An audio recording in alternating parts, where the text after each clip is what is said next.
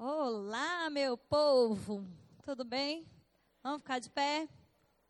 Glória a Deus. Levante suas mãos. Vamos render graça ao Senhor por mais uma semana, né, que está começando, mais um dia de aula. Tenho certeza que você vai sair daqui diferente do que você entrou. Amém? Pai, nós te rendemos graça por sua bondade, por tua graça, por tua palavra.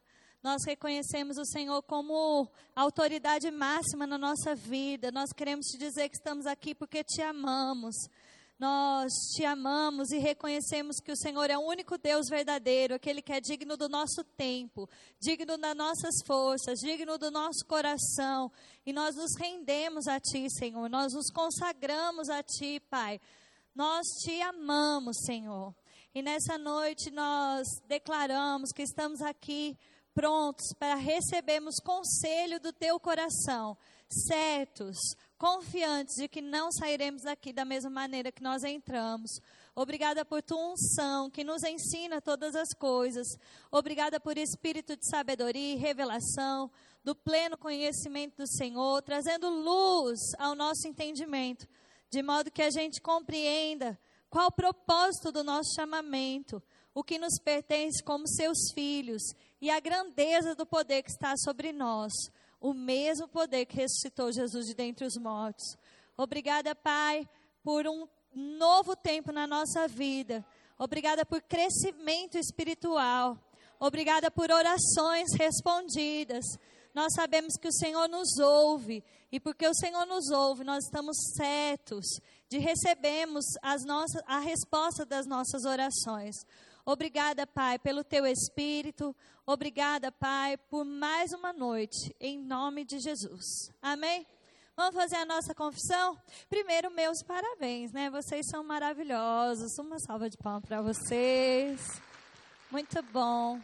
Vocês são maravilhosos. Muito obrigada por corresponderem tão rápido, né? Eu sei que vocês têm crescido muito até aqui mas por causa desse coração diligente em corresponder rápido à orientação, rápido ao Espírito, vocês vão crescer muito mais rápido. Amém? Vamos fazer nossa confissão? Levanta aí a sua Bíblia. Fala comigo. Essa é a minha Bíblia. Eu sou o que ela diz que eu sou. Eu tenho o que ela diz que eu tenho. Eu posso o que ela diz que eu posso. E nessa noite, eu vou receber a palavra de Deus. Eu declaro que o meu coração está aberto, a minha mente está alerta, os meus ouvidos estão atentos. Eu vou receber a palavra de Deus e a minha vida nunca mais, nunca mais, nunca mais será a mesma em nome de Jesus. Aleluia! Você pode sentar. Glória! Muito bom.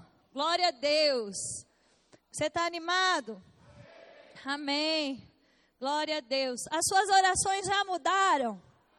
A forma de você orar já mudou. Respostas estão chegando para você mais rápido. Amém. Que bênção. Glória a Deus. Você se lembrou da sua listinha de confissão no sábado, no domingo, hoje? Quem se lembrou? Vocês não lembraram ou não levantaram a mão? Vou perguntar de novo, né? Aí, quem se lembrou? Ah, melhorou, tá vendo? Muito bom.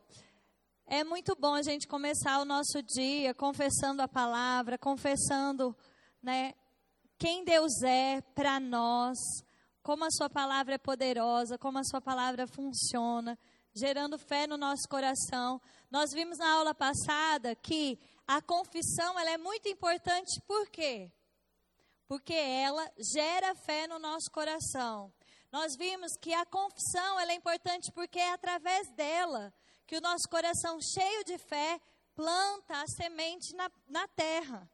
Nós vimos que a confissão é importante porque ela rega a nossa semente. Porque existe um tempo, no, até o momento, quer dizer, do momento que você plantou a semente até a colheita, existe um tempo. E nós vimos que esse tempo não é tempo da gente ficar desanimado, não é tempo da gente ficar achando que as coisas não estão funcionando, porque essa semente é poderosa, tem vida nela.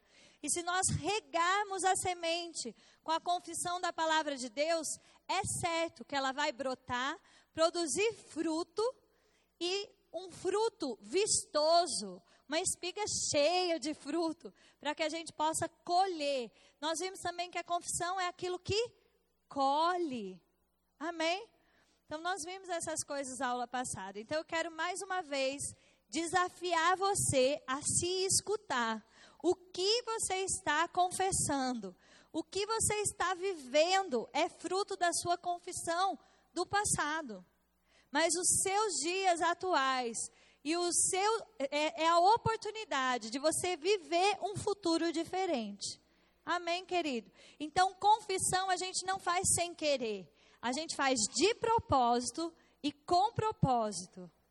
A gente faz para gerar fé no nosso coração, ainda que quando a gente começa a falar a palavra de Deus, muitas vezes a nossa cabeça diz: Isso é difícil, hein? Será mesmo que vai acontecer? Será? Mas conforme você vai confessando e ignorando esse pensamento, lembra, a gente precisa resistir à dúvida, do mesmo jeito que a gente resiste ao diabo. Então, no momento que a gente resiste à dúvida e a gente continua confessando, daqui a pouco aquilo se faz, faz como parte de você. E aí você pode estar convicto: a minha semente está na terra, ela vai produzir fruto. E até que aquilo se materialize nas suas mãos, você declara a palavra com gratidão, guardando a sua semente, regando ela, não pedindo mais. Porque quem fala com fé, quem pede, quem ora a oração da fé, ora uma vez e pronto, acabou. Amém, querido? Nós vimos todas essas coisas. Nós vimos também um pouco sobre a nossa é, oração de consagração, que é a única oração que nós usamos o se. Se for da sua vontade se for da sua vontade. Nós vimos Jesus mesmo orando dessa maneira. Um irmão amigo de vocês veio e me perguntou, Juliana, por exemplo, se eu vou orar por um concurso, como eu faço? Eu disse para ele, são duas coisas nessa oração que fazem muita diferença. A primeira é você se consagrar assim, falar: Senhor, eu estou com esse desejo no meu coração, mas eu quero fazer a Sua vontade. Então, se for a Sua vontade, eu quero realmente passar nesse concurso. Agora, traz clareza para mim, traz direção para mim. Eu sei que o, Senhor, o, o teu Espírito está em mim para me guiar todas as coisas. Eu não preciso errar, eu não preciso estar confuso, eu não estou sem direção, eu conheço a sua voz, eu sou guiado, eu sou obediente.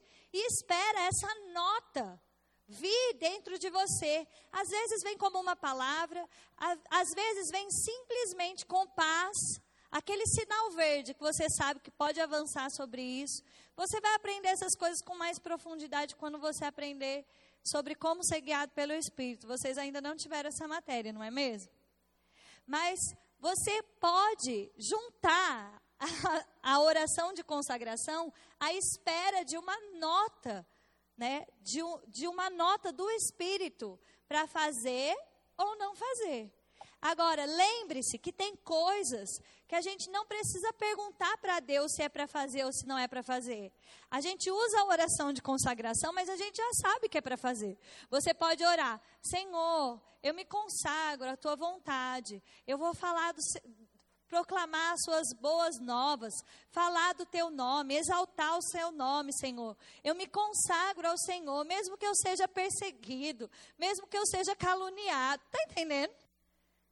Eu vou fazer a sua vontade. Você não precisa orar, Senhor, é da tua vontade falar do seu nome. Não, ele já temos o ID. Né? Simon Potter ele diz algo que é muito legal. Ele fala assim, ó, você não precisa orar para ir, você tem que orar perguntando se é para ficar. Porque Jesus, antes de ir embora, ele disse: Ide. Amém, querido? Então, assim, você não precisa orar, perguntar se é para perdoar. Você pode orar: Senhor, eu não gostaria, mas eu sei que o seu amor está derramado no meu coração e eu me consagro ao Senhor. Eu me consagro, eu vou fazer a sua vontade, eu decido perdoar. Está comigo, querido? Como Jesus mesmo fez. Senhor, se possível, afasta de mim esse cálice. Mas não seja feita a minha vontade, mas sim a sua. Quando a gente está falando de oração de consagração, a gente está de fato falando de muitas vezes não fazer a nossa vontade, para abrir mão mesmo para fazer a vontade de Deus. Aquilo que é algo certo, definido, que está na palavra, você não precisa perguntar, você só precisa se consagrar e obedecer. Doa quem doer, custa quem custar. Amém? Mas aquilo que é direção específica, né? Que profissão fazer? Né? Que profissão? Que concurso? Com quem casar? Onde morar? Está comigo? Essas coisas você pode dizer, Senhor, eu quero fazer a sua vontade. Se for da sua vontade, eu quero mesmo fazer isso ou fazer aquilo. Mas eu não quero que seja feita a minha vontade. Então eu oro por clareza, por di direção. A tua palavra diz que, a, que o Senhor, a tua palavra, a tua própria palavra é lâmpada para os meus pés, luz para o meu caminho. A tua palavra me diz que eu estou cheio do Espírito e que o teu Espírito me guiaria a toda a verdade. Eu confio no Senhor, confio na sua direção. E descansa no Senhor, porque Ele fala com a gente. Amém, querido? Isso fica claro para você? Eu gosto desse versículo, lâmpada para os nossos pés, né? luz para o nosso caminho. Não sei se você sabe, mas antigamente, quando foi escrito esse salmo, era porque de fato eles colocavam luz e só dava para ver, depois de um passo, o próximo passo. Está comigo? Você ia vendo conforme você ia andando. E muitas vezes a vida com Deus ela é assim. Você só vai ver o próximo passo, você só vai enxergar o próximo degrau depois de subir o primeiro. Amém? Às vezes é um degrau que não faz o menor sentido, mas você só vai ver aonde essa escada está te levando quando você decidir por fé, falar: Senhor, eu não entendo, eu nem gosto, mas eu vou te obedecer. Amém? Então, tenha clareza sobre essas coisas. Não use si se não for para consagração. Amém? Se não for para consagração, você precisa orar em fé, em nada duvidando. Lembrando-se que a dúvida é como a onda do mar expelida e agitada pelo vento. E lá em Tiago diz: Não pense que o homem de ânimo dobre, ou seja, o homem que fica cada vez pensando numa coisa, vai alcançar alguma coisa do Senhor. Amém. Eu trouxe Luísa aqui essa noite. Pode vir, Lu. Luísa, ela trabalha no centro de oração, né, que foi estabelecido no Ministério Web da Vida. E ela vai falar um pouquinho com vocês também sobre algo muito importante. Então, eu queria que você abrisse seu coração, que ela vai nos ajudar a crescer um pouco mais essa noite. Amém? Boa noite. Sou paraibana, tá? Meu sotaque é paraibana, diferente de Juliana, que vocês estão acostumados. Ah, meu nome é Luísa, como a Juliana apresentou. E há alguns anos atrás, quando eu tinha 16 anos, eu fiz o rema, a primeira vez. E eu achei é, interessante porque eu cresci dentro da igreja. Cresci aqui no Verbo da Vida, eu nasci dentro do Verbo da Vida. E eu achei que quando eu entrasse no rema, eu não ia ter alguma coisa assim, achar que era algo tão especial, porque eu já sabia de muitas coisas. Né? Eu tinha crescido dentro do Verbo da Vida e eu pensava, com 16 anos, eu pensava, o que mais tem tanto para aprender assim que o Remo vai me dizer, porque o Remo está dentro do Verbo da Vida, então deve ser a mesma coisa. E por incrível que pareça, é a mesma coisa, mas aqui no Rema é uma palavra com uma sustância maior, sabe? Ah, a gente é paraibano, sabe o que é sustância, né? mas tem algo diferente, tem algo especial uma graça sobrenatural sobre a escola Rema para nos ensinar sobre os professores. Quem está aqui no Verbo da Vida há muito tempo, eu sei que tem algumas pessoas que não são do Verbo da Vida, mas quem está no Verbo da Vida sabe que é pregado a mesma palavra, não é verdade? Mas no Rema não é algo diferente. A gente aprende diferente. Então, aproveita esse tempo que você está aqui, abre o seu coração, porque eu fui mudada quando eu fui, fiz o rema, mesmo sem achar que eu seria tão mudada assim. Eu fui. eu fui mudada quando eu fiz o rema. E, e no rema, eu aprendi a gostar de ler. Eu não era muito fã de ler, não, mas eu, na, no rema, com os professores ministrando e ensinando, eles falavam algumas coisas e eu queria entender mais sobre aquilo. Então eu pegava livros de Kenneth Reagan e eu comparava com o que eles estavam falando. Eu não tinha módulo na época que eu estudei, mas entregava a apostila, eu lia a apostila. E um dos livros que recentemente foi lançado foi o livro A Arte da Oração, de Kenneth Reagan. É maravilhoso. Todo mundo precisa ler. Mas um dos testemunhos, um dos assuntos que ele fala lá, eu achei bem interessante e bem válido trazer aqui hoje à noite. Que ele fala o seguinte: a oração, assim como nos esportes, tem suas regras. Cada esporte tem sua regra específica, não é verdade? O vôlei tem um, uma, um tipo de regra, o futebol tem regra. Se você, jogando futebol, for fazer um gol com a mão, não vai valer a menos que você seja Maradona, aí vale. Os homens riem, por favor, obrigada. né? Mas se você fizer um gol com a mão, não vale, não vai valer. Né? E a, às vezes a gente está usando algumas regras diferentes, algumas regras que não cabem em alguns tipos de oração. Juliana, eu tenho certeza que já explicou alguns tipos de oração para vocês, algumas regras. E isso, amados, não é para deixar engessado, não. Não é para a gente, olha, assim faz aqui, assim faz. A... a oração é algo tão profundo, tão profundo que a gente precisa aprender. Até a... quem está ensinando a você tem algo para aprender ainda a gente nunca vai chegar na totalidade daquilo que Deus tem em oração, que o Espírito de Deus pode trazer para a gente. Mas existem pessoas que já foram à nossa frente, já aprenderam e estão ensinando para a gente. Amém? E algumas regras que eu quero trazer hoje à noite para você. Deixa eu ver se eu consigo passar aqui. Não passei? Oh. Juliana falou sobre petição, né? E eu queria que vocês abrissem comigo, por favor, lá em João 16.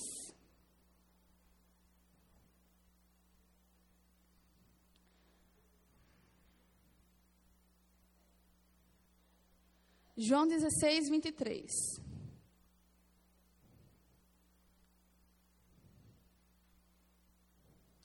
Fala o seguinte, do 22. Da mesma forma, Agora vocês estão tristes, mas eu vos verei novamente. Então se alegrarão e ninguém lhes poderá tirar essa alegria. Naquele dia não terão necessidade de me perguntar alguma coisa. Eu lhes digo a verdade.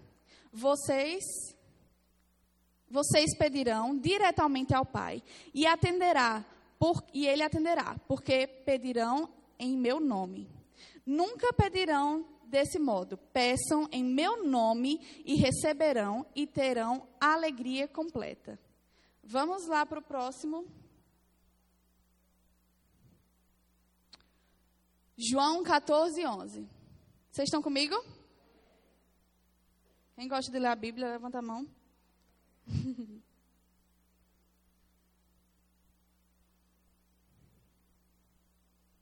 Só um momentinho, porque o celular não é meu não, aí está difícil de abrir aqui. João 14, 11. Todo mundo já abriu? Apenas creiam que estou no Pai e o Pai está em mim. Ou creiam pelo menos por causa das suas obras que vocês me viram realizar. Eu lhes digo, em verdade, quem crê em mim fará as mesmas obras que eu que tenho realizado, e até maiores, pois eu vou para o Pai. Vocês podem pedir qualquer coisa em meu nome, e eu o farei para o Filho, para que o Filho glorifique o Pai. Sim, peçam qualquer coisa em meu nome, e eu farei. É, esses versículos, esses, essas escrituras são interessantes porque a gente entende algo. Algumas vezes nós aprendemos sobre declarações de fé, não é? Juliana falou aqui sobre declarações de fé. E o interessante é que às vezes a gente está querendo aplicar a regra errada na oração errada. Porque às vezes quando a gente está conversando com o Pai, falando com o nosso Pai, e a gente está orando sobre alguma coisa, e a gente fala, Pai, em nome de Jesus, faz isso, coloca sua mão ali, tira, é, remove essa montanha, a gente ora a, ordenando ao Pai. Mas quantos sabem que ao nosso Pai a gente não dá ordens? Não é verdade? Quem é, que, quem é o filho que chega para o pai e dá ordens? Se eu chegar para o meu pai e disser, ô oh, pai, vai lá pegar aquilo ali. Eu fico, menina? Não é assim que acontece com o nosso pai. Não é assim que acontece com o nosso pai celestial. Nós não damos ordens ao nosso pai. Ao nosso pai nós pedimos, nós oramos e nós pedimos em nome de Jesus. Que assim seja feito. Agora, Existe sim a oração que nós fazemos, que é a oração da fé que nós declaramos. Você lembra quando Jesus, lá em Marcos 11, 23, que a gente conhece muito bem, ele olhou para a montanha, né? Você pode anotar aí no seu caderninho se você quiser. Ele olhou para a montanha e ele disse assim: quem, quem crê como um grão de mostarda pode falar ao monte, ergue-te e lança-te no mar. E se não duvidar no seu coração, assim será com ele. Quando Jesus ele estava atravessando um rio e a tempestade, ele estava dormindo e a tempestade começou. O mar e o vento começou e os discípulos falaram: "Nós vamos morrer". E eles acordaram Jesus e ele olhou para o mar e ele olhou para o vento e disse: "Acalma-te". A bonança veio. Jesus ordenou ao mar, Jesus ordenou ao vento, e ele disse que nós deveríamos ordenar a montanha, e a montanha sairia lugar, do lugar. Jesus, quando ele orou na oração do Pai Nosso, que é muito conhecida por nós, ele disse: Senhor, Pai, que o teu reino venha. Ele não ordenou ao Pai, ele está pedindo, Senhor, Pai, que o seu reino venha. Quando nós falamos com o nosso Pai, nós nos colocamos em lugar de submissão. Mas quando nós nos falamos as situações, nós nos colocamos no lugar de autoridade.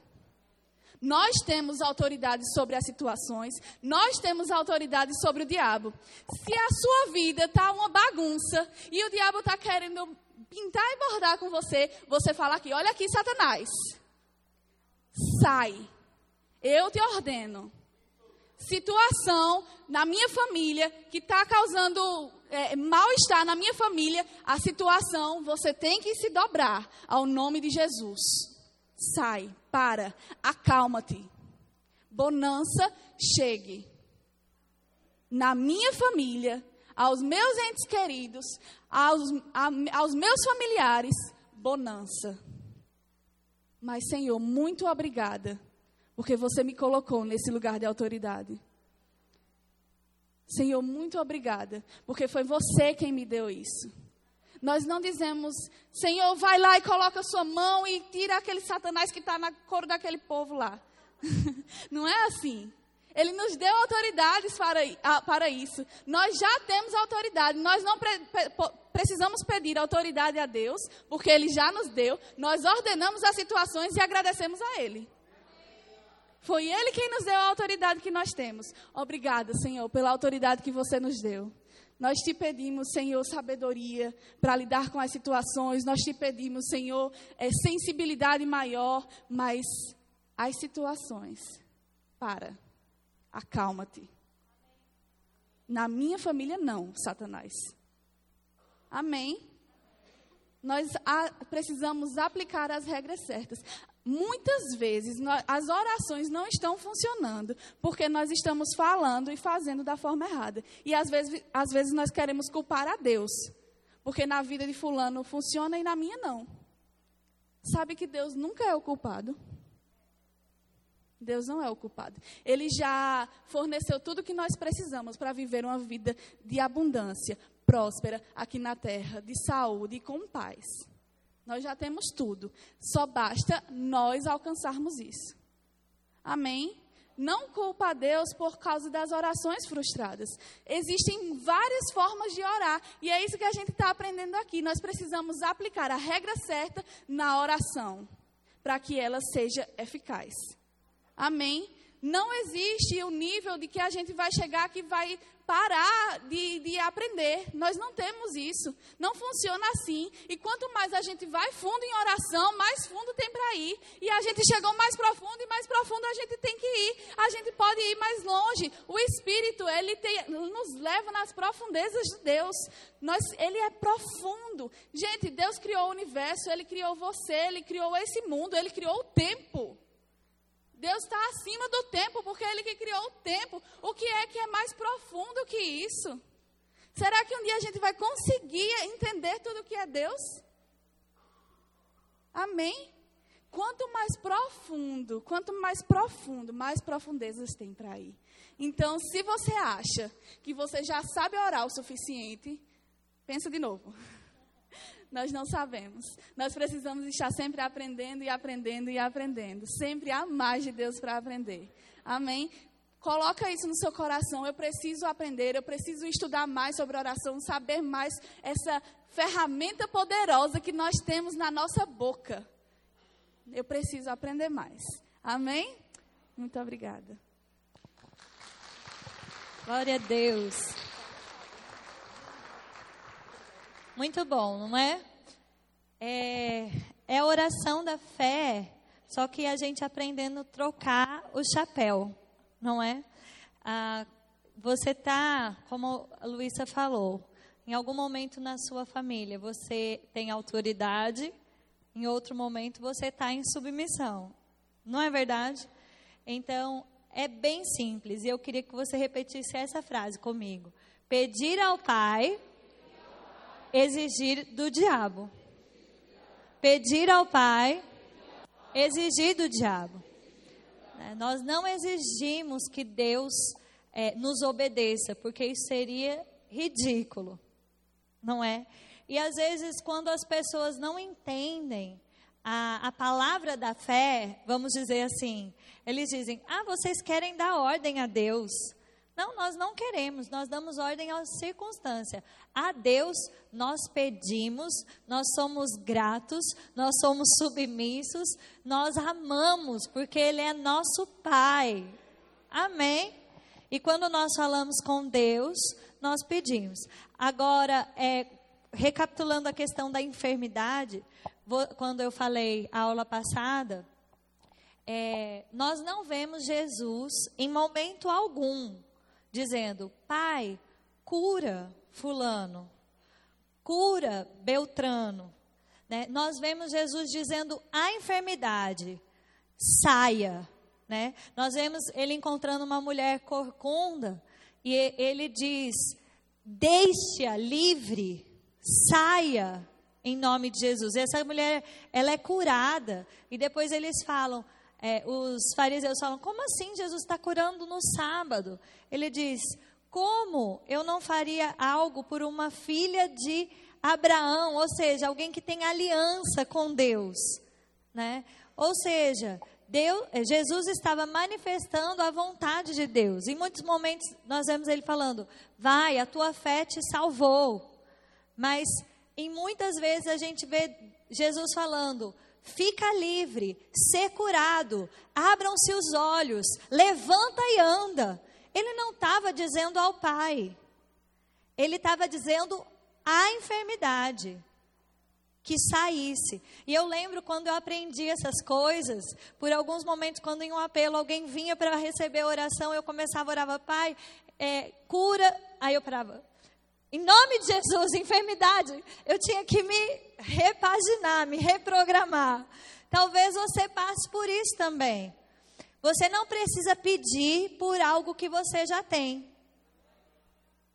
Você não precisa. Né? É como aquele exemplo do óculos que a gente deu, quando você procura o óculos que está na sua cabeça. Não faz sentido você ah, ficar pedindo por algo que já é seu. Você simplesmente tem que usar aquilo que é seu. Amém? Então, quando você for falar com as circunstâncias, com o diabo, você fala em tom de autoridade. Com o diabo, com certeza. Aonde ele está? Debaixo dos seus pés. Você não vai falar assim, Senhor diabo, por favor. você fala para ele, cão safado do inferno. Saia daqui em nome de Jesus. Amém? Então, é, lembre-se dessas coisas que vão ajudar mesmo a você ter resposta na sua oração. Amém, meu povo? Glória a Deus. Eu vou dar 30 segundos para você compartilhar aí com a pessoa que está do teu lado o que te impactou nesse primeiro momento. O que, que você ouviu que te impactou nesse momento? O que vai mudar? O que vai mudar na sua oração?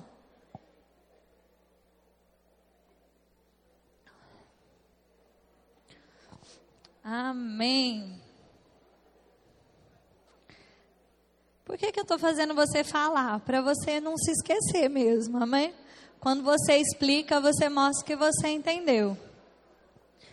E quando alguém falar para você assim, ah, porque vocês do rema dão ordem a Deus, você diz, a Deus não, mas ao diabo, deixa ele vir na minha frente, para você ver que se eu não dou ordem nele, boto ele na linha, rapidinho. As circunstâncias, com certeza, eu digo para elas exatamente como elas precisam funcionar. Porque eu não vou viver deixando a vida me levar.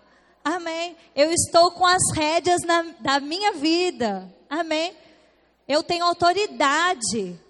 Porque Jesus nos deu. Amém, querido. Então vamos avançar aqui. Aleluia! Abra sua apostila, o seu módulo. Glória a Deus. É tão bom, né?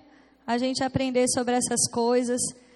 E como Luísa estava dizendo, a gente não pode esgotar Deus, né? Então, aqui na aula é tão bom, porque a gente aprende coisas novas, a gente relembra coisas que a gente já sabe.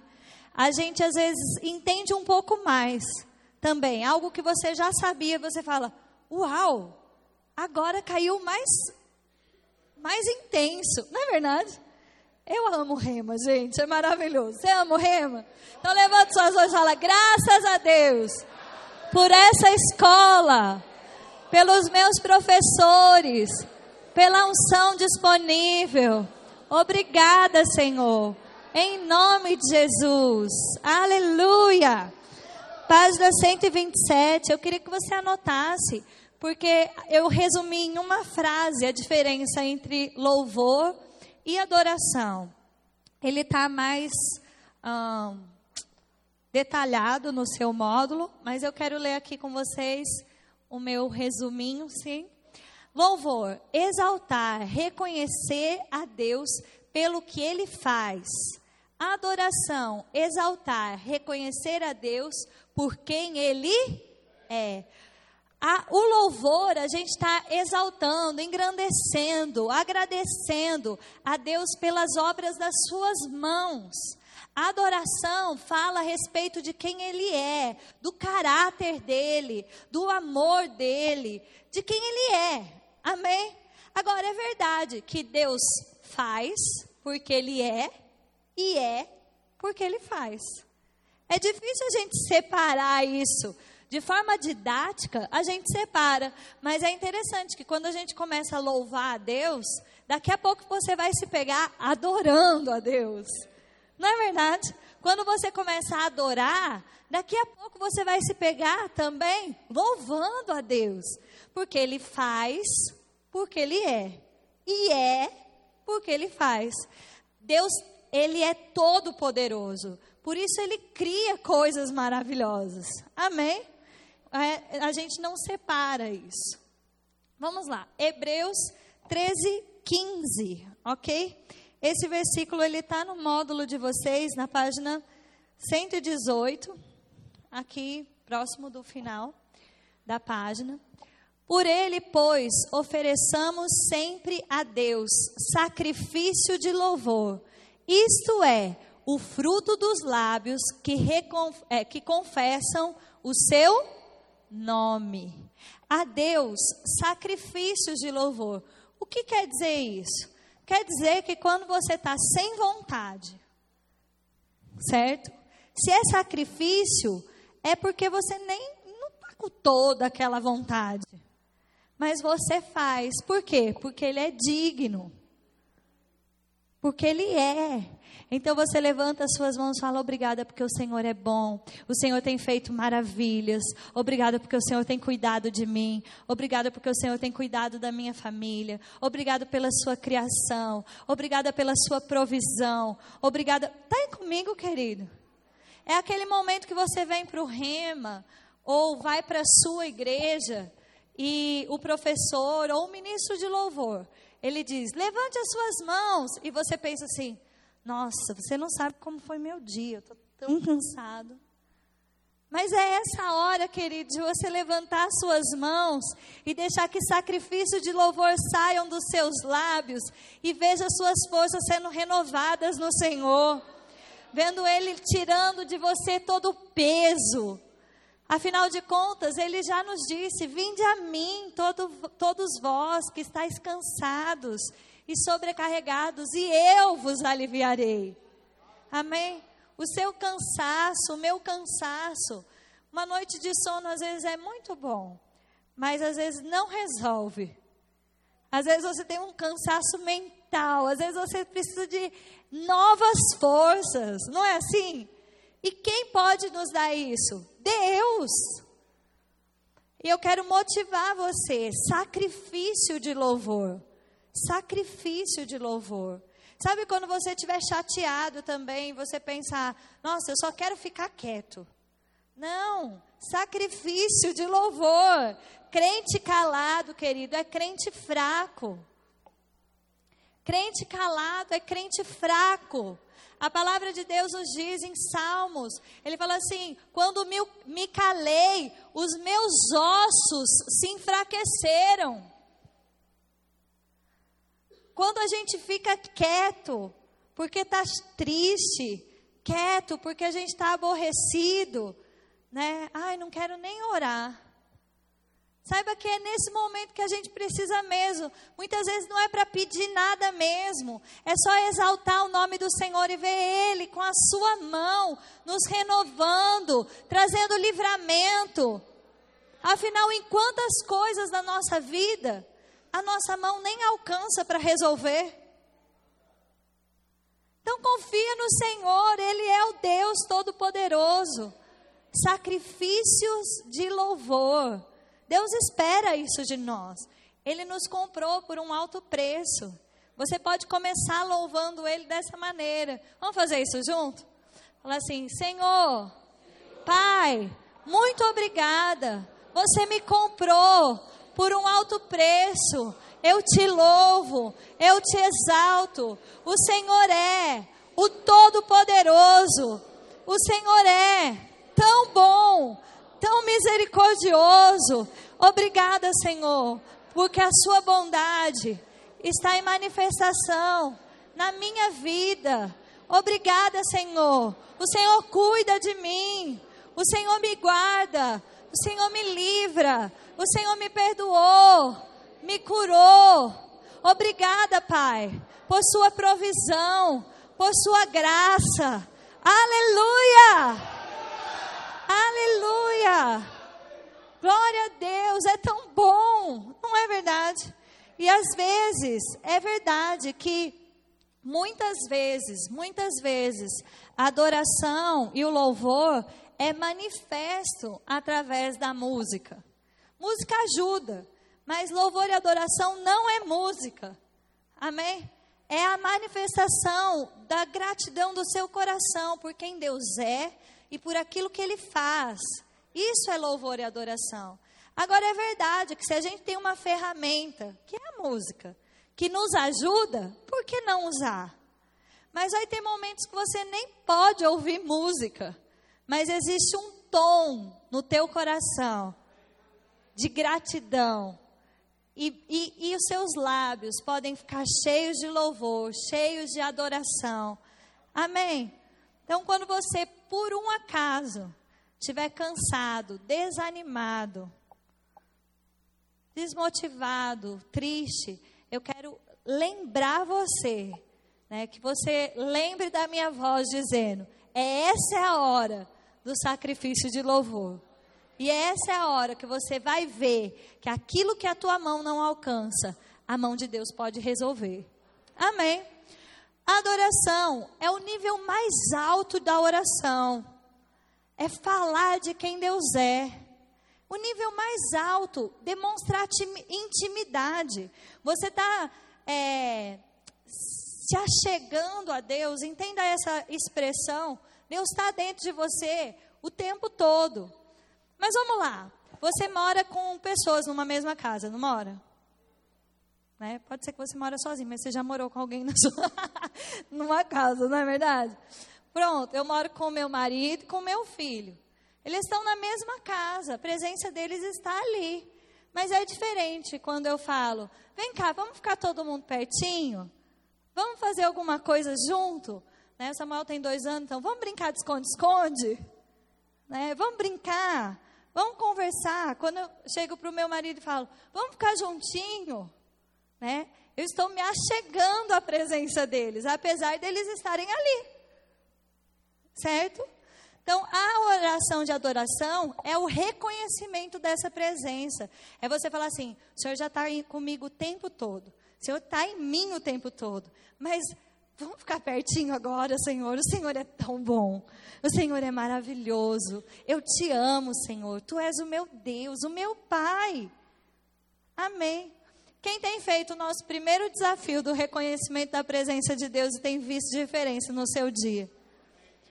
Várias vezes ao dia, reconhece a presença, se achega. Ele está ali o tempo todo, mas é aquele momento de aconchego, de um abraço. Está entendendo comigo, querido? Você não precisa sentir nada. Eu estou usando uma expressão natural, né? mas é como se você mesmo desse aquele abraço gostoso em Deus e, e continuasse caminhando curtindo a presença dele dentro de você, mas percebendo, reconhecendo, falar, ah, obrigado, Senhor, o Senhor está aqui. Entende? Se achegando a Ele. Então é o nível mais alto de oração. É você curtir a presença de Deus.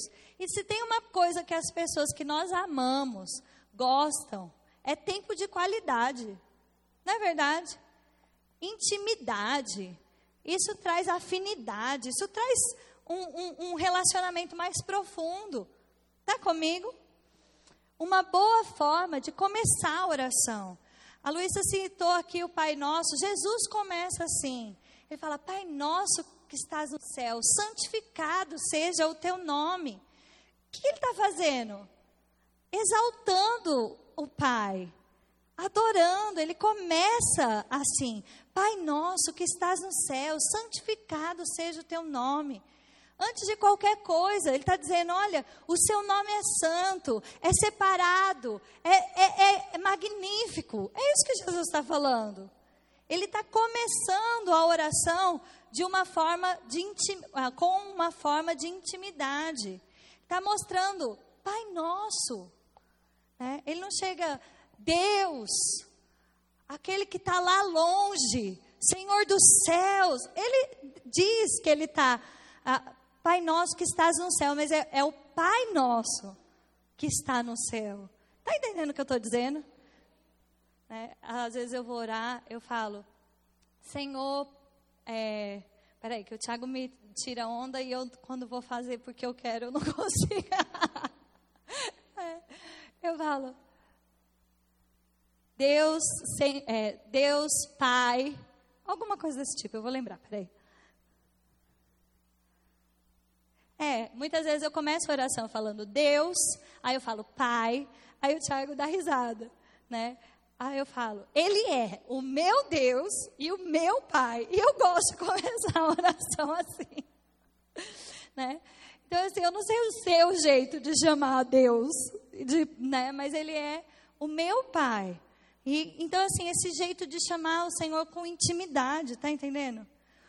E, e de uma forma é, íntima, você fala com Ele com carinho, mas reconhecendo quem Ele é. Tá entendendo? E assim, é, esse carinho, ele mostra quando você vai falar com o seu pai, com a sua mãe, com o seu marido, com o seu melhor amigo, você não muda a voz para falar com eles. Você não precisa gritar, né? Ah, mas eu quero gritar. Então grita. Mas assim, não precisa Tá certo?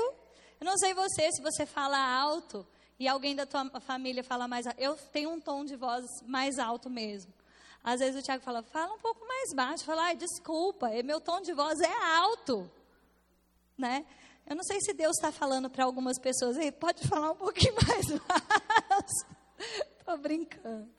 Se você se sente confortável, se é o seu jeito, o que eu estou te dizendo é: se tem intimidade, demonstre que tem intimidade.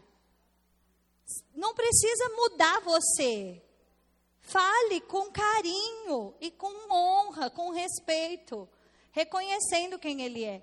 E, de, e comece com a adoração, por quê? Porque a adoração mostra esse, essa intimidade. Está comigo? Deus, Pai, eu te amo. Senhor, eu te agradeço. O Senhor é tão bom na minha vida. Obrigada, Senhor, porque a sua misericórdia se renovou essa manhã. Pai, eu te exalto por mais um dia. Obrigada, Senhor. Porque o Senhor fez esse dia para mim. Eu vou prosperar nesse dia por causa do Senhor. E aí você ora o que você quer. Tá comigo? É tão ruim quando alguém que passa por você e só fala o que ela quer e vai embora. Não é verdade? Então, trata Deus como uma pessoa, porque Ele é. Amém? Mostra que você tem intimidade. Uma boa forma também de encerrar a oração. Porque louvor e gratidão, louvor e adoração demonstra gratidão, demonstra reconhecimento. Então você pode começar a oração assim e terminar. Jesus também fez isso. Como ele termina o Pai Nosso? Como é que ele faz? Porque teu é o reino e a glória para todo sempre. Amém. O que é isso? Se não é louvor e adoração. Ele começou, Pai nosso que estás nos céus, exaltando. Se, é, Pai nosso que está no céu, santificado seja o teu nome. Venha a nós o teu reino, seja feita a tua vontade, assim na terra como no céu. O pão nosso de cada dia nos. A gente vai estudar depois um pouquinho sobre isso. Mas ele vai fechar e fala: Seu é o reino, o poder, a glória para todo sempre. Amém. Quando você terminar a sua oração, lembre-se, lembre-se de adorar o Senhor, de louvá-lo né? Senhor, obrigada, Senhor, obrigada. Obrigada porque o Senhor é o todo-poderoso, porque o Senhor é infalível. Obrigada, Pai, porque o Senhor nunca falhou. O Senhor não vai falhar agora. Obrigada, Senhor. Obrigada, Senhor, em nome de Jesus. Amém. São ah, preciosidades isso. Isso vai fazer com que a sua oração ela seja mais encorpada e que você mesmo desfrute de mais intimidade com Deus. Amém? Vamos lá, atmosfera ideal para Deus atuar. Louvor e adoração traz essa atmosfera ideal para que o poder de Deus se manifeste. Eu quero mostrar isso para vocês. Deixa eu ver aqui onde está esse versículo para você na apostila, para você grifar.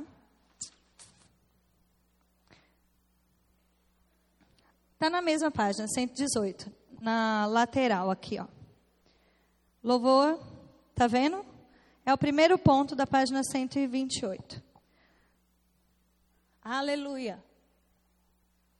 O versículo diz assim: Então, enquanto eles ministravam perante o Senhor e jejuavam, disse o Espírito Santo: Separai-me a Barnabé e Saulo para a obra que eu os tenho chamado. Algo lindo do louvor e adoração é quando você está exaltando ao Senhor pelo que Ele é e pelo que Ele faz, sem pedir nada muitas vezes, mas só por você reconhecer o seu poder, a sua autoridade e você proclamar quem Ele é, você vai ouvir Ele falando com você também. É interessante isso. Porque você está abrindo o caminho de intimidade. Você está abrindo o caminho do diálogo. E diálogo é um fala, o outro escuta, e depois o outro fala e você escuta. Eu tenho certeza que você já viveu momentos como esse, de você estar tá ouvindo, adorando ao Senhor, seja através de música, de adoração ou com as suas palavras, né? E você começou a ouvir Deus falar com você: Eu te amo também. Você é meu filho. Eu te escolhi. Aquela certeza, aquela convicção de que você é filho, de que está tudo bem, de que Ele está guardando, cuidando de você, de que você é chamado por Deus, né? Ela vem para nós também, porque Deus se sente à vontade de falar conosco em momentos como esse. Traz uma atmosfera ideal para que Ele se manifeste. E nesse momento, Ele, ele falou, né? Separa para mim Barnabé e Saulo para a obra que eu tenho chamado. Muitas vezes, se você não sabe para que, que você é chamado, o que você tem que fazer, o que você. Qual o propósito do seu chamamento? Além dessa oração de Efésios, capítulo 1, de 16 a 23, que eu tenho confessado aqui junto com vocês, declarado ela, né? Se você ficou curioso onde estava, pronto, você acaba de descobrir, você pode fazer sozinho. Efésios de 1, 16 a 23. Né? Você pode orar essa oração, mas você pode simplesmente tirar tempo para adorar o Senhor. E você vai ver Ele se manifestando, confirmando coisas para você. Amém? E muitas vezes também usando você para levantar outras pessoas. Sabe, às vezes você está no momento de adoração e Deus fala com você: olha, fulano de tal, liga para ele, leva com você, chama para fazer alguma coisa. Amém? Ele começa a manifestar o coração dele para você, porque é um momento de intimidade. Amém? Glória a Deus. Vamos avançar aqui. Manifesta o poder de Deus. Atos 16, de 25 a 26. Eu vou ler aqui com vocês. Vamos lá. Só quero achar aqui também para falar para vocês onde está. Está na página 129. Ok? Eu acho que eu vou ler do que está no, no seu módulo, porque no módulo começa do 22. Lê comigo. Na página 28. É o último versículo, o último texto que está aqui. Vou começar a ler com vocês, tá? Atos 16, de 22 a 26. Diz assim: Levantou-se a multidão unida contra eles, e os pretores, rasgando-lhes as vestes, mandaram açoitá-los com varas. E depois de lhe terem dado muitos açoites, os lançaram no cárcere ordenando que, ao carcereiro que os guardasse com toda segurança. Este, recebendo tal ordem, levou-os para o cárcere inferior e lhes prendeu os pés no tronco. Por volta da meia-noite, Paulo e Silas oravam e cantavam louvores a Deus. E os demais companheiros da prisão escutavam. De repente, sobreveio tamanho terremoto e sacudiu os alicerces da prisão. Abriram-se todas as portas e soltaram-se as cadeias de todos. Amém. Que coisa maravilhosa. Sabe, esse texto ele é incrível. Ele primeiro ele começa nos dizendo que não é porque você está fazendo a vontade de Deus que coisas ruins não vão acontecer. Lembra que eu falei para você quando Jesus disse: Olha, eu vou dizer algo para você ter paz. No mundo você vai ter aflição. Parece um pouco contraditório, né? Fala aí pro seu irmão, fala, eu vou ter, dizer algo para você ficar bem tranquilo agora. para você ter paz. Vai, diga aí, fala, para você ficar tranquilo, para você ter paz, você vai ter aflição. Mas tenha bom ânimo. Jesus venceu e te fez mais que vencedor. Amém. Parece contraditório, mas não é. Por causa desse mais. Se ele tivesse parado, no mundo você vai ter aflição, você ia ter que dizer: Pois, que negócio é esse de tenha paz, vai ter aflição? Mas você pode dizer, graças a Deus, pelo restante desse versículo.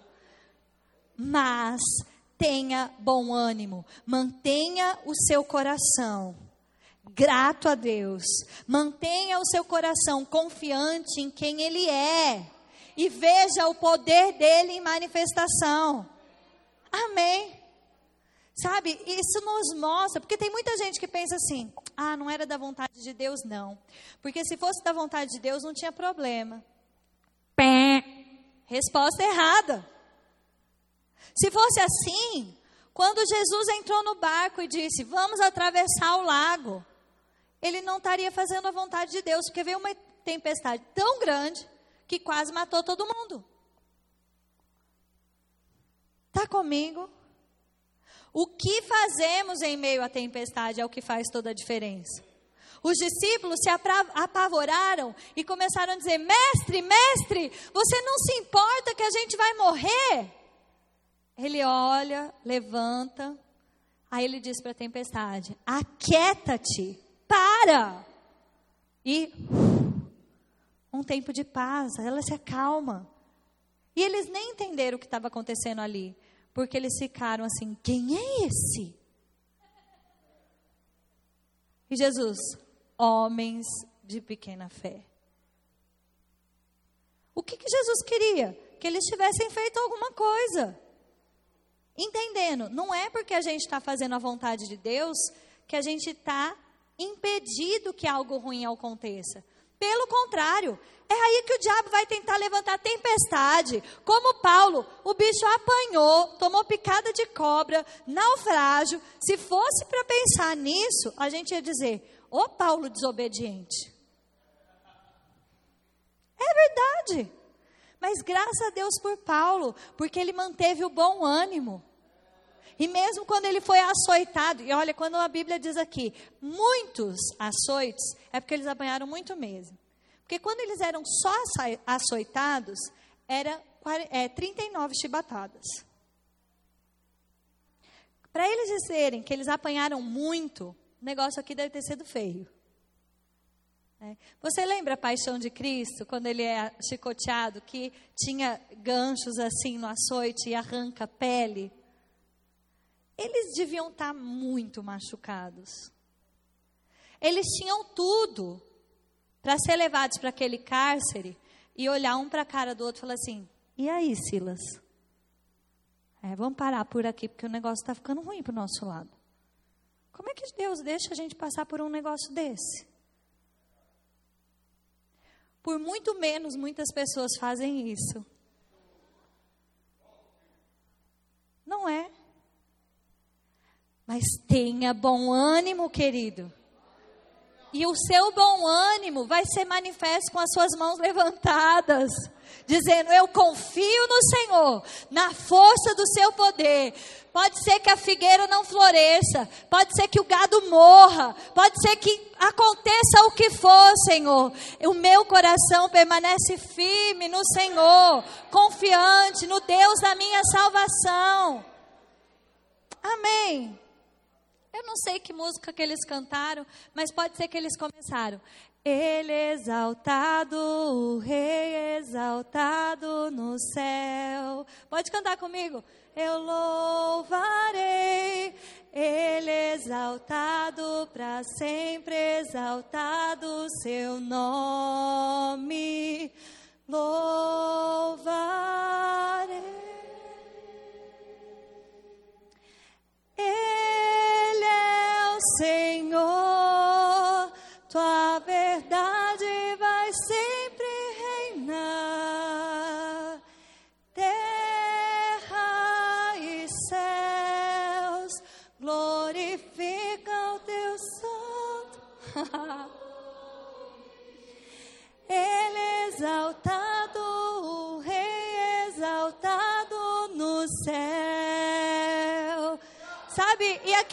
Aqueles carcereiros falavam: que povo doido.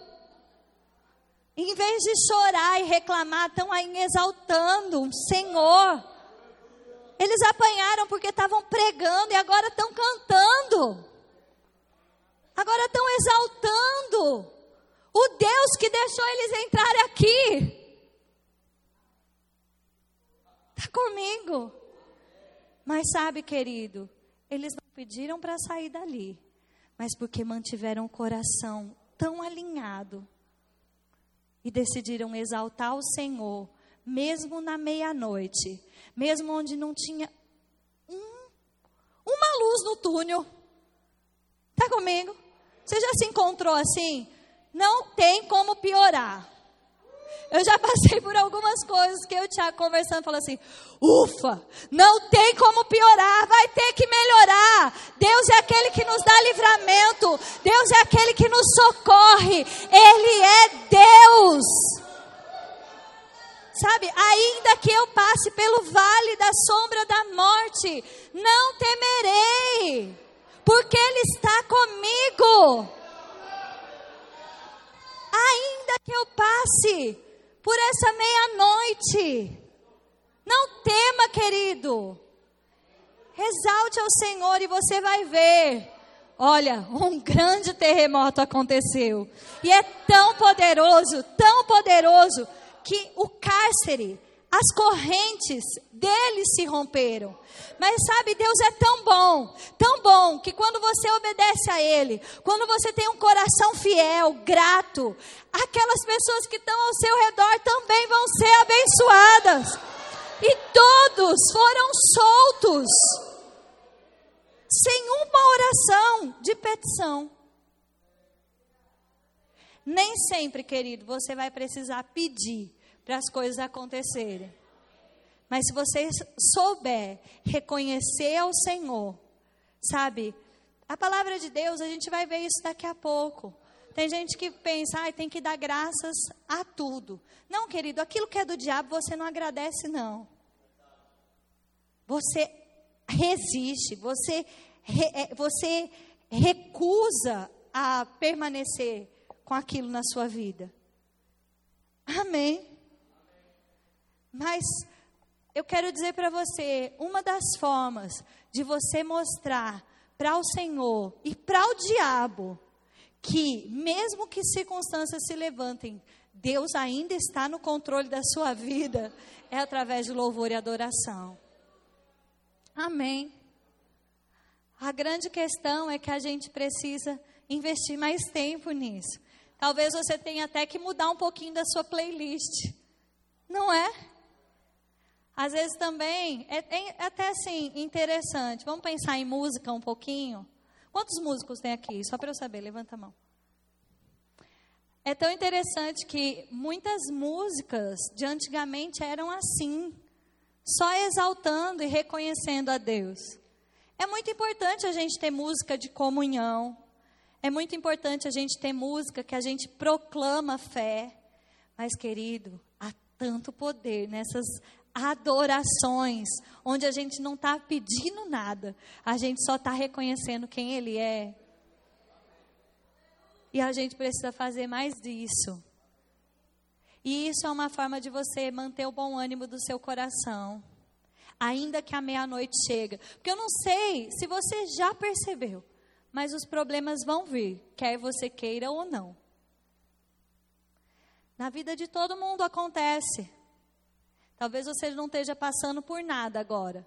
E eu nem estou jogando praga. Mas o diabo, ele se levanta contra nós. No mundo tereis aflições. Quer não ter mais problema? É só ir para a glória. Lá não tem mais choro. Lá não tem mais desafios. Tá comigo? Mas se a gente vai viver e a gente vai, é para desfazer as obras do diabo. Amém. Eu gosto que o Tiago, meu marido, ele fala assim: muitas vezes os problemas são simplesmente o diabo se levantando contra nós. Às vezes os problemas é a gente ajudando o diabo, porque decidiu fazer alguma coisa, tomou uma decisão errada e agora está vivendo a consequência daquilo. Né? Agora, graças a Deus, vão ter situações que Deus não vai conseguir te livrar da, da consequência, mas Ele vai estar com você passando por ela. Está comigo? E mesmo quando foi você que se meteu em confusão, lembre-se, Ele é o seu Pai, misericordioso. e a sua mão está estendida para te socorrer. Ele é socorro em tempo oportuno. Amém, querido? Vamos avançar aqui um pouquinho mais. Esses versículos, eles também estão aqui no seu módulo. Eu vou pedir para você abrir página 129. Aleluia.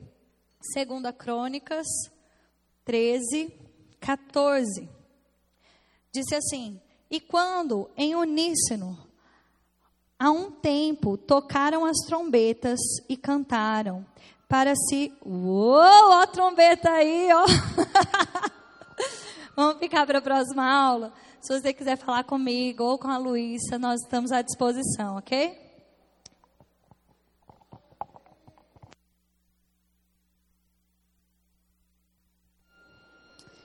Aleluia. Vamos lá? Eu vou pedir um voluntário para ler esse texto para mim. Quem quer ler no módulo? Amém. Então abre aí, página 129. Segunda Crônica, 129. Segunda Crônicas 13, 14. E quando em uníssono, a um tempo, tocaram as trombetas e cantaram para se fazer ouvir, para louvarem o Senhor e render-lhe graças, e quando levantaram eles a voz com trombetas, símbolos e, outro, símbolos e outros instrumentos, músicos para louvarem ao Senhor, porque Ele é bom, porque a sua misericórdia dura para sempre. Então sucedeu que a casa, a saber, a casa do Senhor, se encheu de uma nuvem, de maneira que os sacerdotes não podiam estar ali para ministrar por causa da nuvem, porque a glória do Senhor encheu a casa de Deus. Glória a Deus. Como eu disse para vocês, louvar e adorar não é música, mas a música ajuda muito. E quando a gente vê aqui a glória de Deus enchendo o tabernáculo, a gente vê eles começando com adoração e de repente a glória de Deus enche aquele lugar, uma nuvem de glória enche aquele lugar. E é assim hoje também, amém?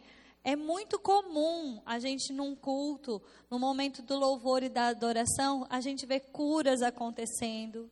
É muito comum a gente perceber a presença de Deus de uma forma pesada, palpável, né? Deus não vai vir e e vai te abraçar no sentido de físico, normal, natural de ser. Mas você sente aquela presença de Deus te envolvendo, vindo sobre você. Amém? Então, louvor e adoração é muito importante. Eu queria que outra pessoa lesse esse outro texto para mim. Ele é um pouco longo. Quem se voluntaria? Ah, já foi. E disse: Dai ouvidos, todo o Judá e vós, moradores de Jerusalém. E tu, ó rei Josafá, ao que vos diz o Senhor.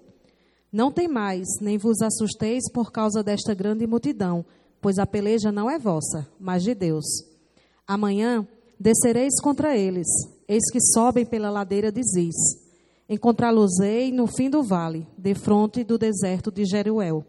Neste encontro não tereis de pelejar Tomai posição, ficai parados e vede o salvamento que o Senhor vos dará, ó Judá e Jerusalém. Não temais, nem vos assusteis. Amanhã saí-lhes ao encontro, porque o Senhor é convosco. Então Josafá se prostrou com o rosto em terra, e todo o Judá e os moradores de Jerusalém também se prostraram perante o Senhor e o adoraram. Dispuseram-se os levitas, dois filhos dos coatitas, e dos coreitas para louvarem o Senhor, Deus de Israel, em voz alta, sobremaneira. Pela manhã cedo, se levantaram e saíram ao deserto de Tecoa. Ao saírem eles, pôs-se Josafá em pé e disse: Ouvi-me, ó Judá e vós, moradores de Jerusalém. Crede no Senhor vosso Deus e estareis seguros. Crede nos seus profetas e prosperareis. Aconselhou-se com o povo e ordenou cantores para o Senhor, que vestidos de ornamentos sagrados e marchando à frente do exército, louvassem a Deus, dizendo: Rendei graças ao Senhor, porque a sua misericórdia dura para sempre. Tendo eles começado a cantar e a dar louvores, pôs o Senhor emboscadas contra os filhos de Amon e de Moabe, e os de, do monte Seir, que vieram contra Judá e foram desbaratados. Bom, primeira coisa, se você não sabe nem por onde começar o louvor e a adoração a Deus, tá aí a dica. Pai, eu te dou graças porque o Senhor é bom, porque a sua misericórdia dura para sempre. Você pode dizer isso comigo? Fala, Pai, eu te dou graças, porque o Senhor é bom, porque a sua misericórdia dura para sempre. Você pode começar a sua oração assim. Você pode terminar a sua oração assim. Amém? Pai, eu te dou graças porque o Senhor é bom, porque a tua misericórdia dura para sempre. Como a gente viu a glória de Deus enchendo ali né, o Santo dos Santos, aqui a gente vê algo incrível acontecer. Quem sabe que música e dizer que instrumentos irem tocando na frente de uma batalha ganha a batalha? Quem sabe que isso não é normal? Quantos filmes você já assistiu de guerra? Não é assim. Aliás, quem está na linha de frente, geralmente é quem toma a maior pancada. Normalmente é quem nem sobrevive. É ou não é? Mas sabe, o Senhor tinha dito: olha, vocês vão ficar parados e eu vou dar essa vitória para vocês. E aí é interessante, porque ele proclama isso ao povo e o povo diz: então a gente vai adorar. Já que a gente não precisa lutar, Vamos adorar, porque o Senhor é bom, porque a sua misericórdia dura para sempre, porque o Senhor é bom, porque a sua misericórdia dura para sempre. E é maravilhoso o que acontece, porque eles ficam lá, só exaltando ao Senhor, e os inimigos são desbaratados. Eu gosto dessa palavra, porque eu imagino um monte de barata mesmo. Sabe quando você detetiza algum lugar? Isso é aquelas baratas desesperadas, porque foi isso que aconteceu. Eles ficaram tão desorientados que eles começaram a se matar e não sobrou um. Sabe, querido, quantas vezes você vai se encontrar em circunstâncias que você fala assim: meu Deus, isso não é um problema, não. É um exército todinho vindo contra mim. Sabe, mas lembre-se, ouça a voz do Senhor, Sabe, uma coisa que eu aprendi com meu pai e com a minha mãe desde cedo. Você não sabe o que fazer? Não faça. Pensa numa coisa maravilhosa. Você não sabe o que fazer, você não tem como resolver? Não faça nada. Se consagre ao Senhor. Adore ao Senhor, porque aquilo que a sua mão não alcança, Deus pode resolver. Porque aí você não sabe o que fazer e sai fazendo um monte de, de coisa dizendo, ai, mas eu nem sei o que fazer, mas eu nem sei o que fazer. Geralmente você vai tomar a decisão errada e você vai se arrepender e ainda vai ter que depois administrar a consequência disso. Aqui ele tinha uma direção clara. Fica parado. Às vezes você não vai ouvir essa direção tão clara. Fica parado. Mas eu quero te dizer, na dúvida, não ultrapasse. A palavra de Deus, ela diz que tudo que não é de fé é pecado. Eu poderia dizer o contrário: tudo que é na dúvida é pecado.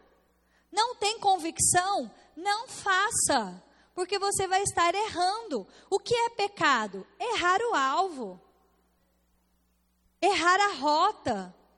E é tão interessante quando a gente pensa em rota, né? Graças a Deus hoje a gente tem GPS.